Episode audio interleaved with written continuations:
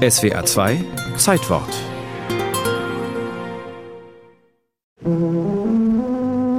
Ask about our home demonstration offer. We'll bring a Hammond chord organ right into your own living room where you can see, hear, and play it.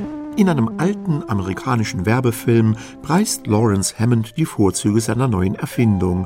Seine elektromagnetische Hammond-Orgel mache aus jedem Haushalt eine kleine Music Hall. Vorbei seien die Zeiten, dass man mit Fußpedalen und Blasebalg ein Harmonium mühsam beatmen müsse, um ein paar spröde Choräle zu begleiten. Mit seiner Wunderkiste sei tolle Musik spielerisch leicht zu realisieren.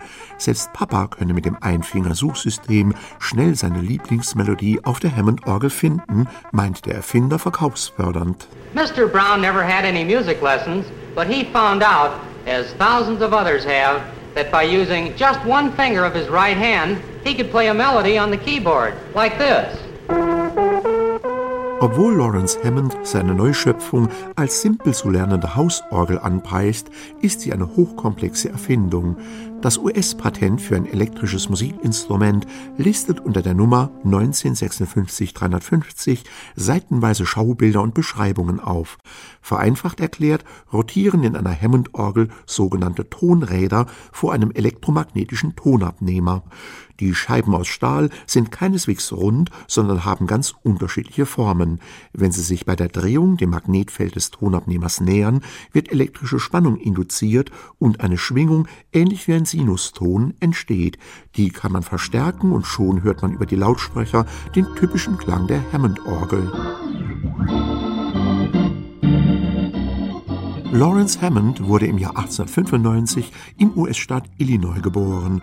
Von frühester Jugend an war er ein Technikfreak und brachte es auf legendäre 110 Patente. Alles, was ihm in die Hände fiel, schraubte Hammond erst einmal auseinander, um dann zu überlegen, ob man Verbesserungen erreichen konnte oder gleich etwas Neues erfinden musste. In der Autoindustrie fand er bald ein weites Betätigungsfeld. Dieser Daniel Düsentrieb konstruierte aber auch extrem ganggenaue elektrische Uhren oder 3D-Brillen für das Kino, mit denen räumliches Sehen möglich war. Als Hammond 1934 seine elektromechanische Orgel zum Patent anmeldete, war das für ihn mehr als ein Freizeitspaß.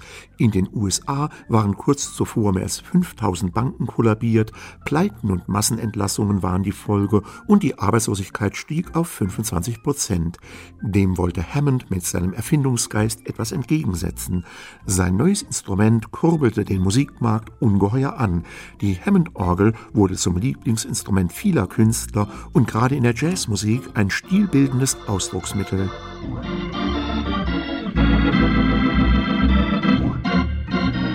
Heute gehören Namen und Rechte der alten Firma längst einem japanischen Unternehmen.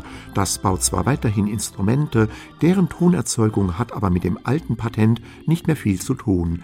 Eine gut erhaltene Hammond B3 aus den 1950er Jahren hingegen ruft mittlerweile Preise im fünfstelligen Bereich ab.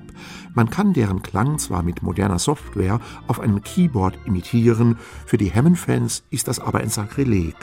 In dem kleinen Ort Setzingen bei Ulm befindet sich übrigens der deutsche Hammond Olymp.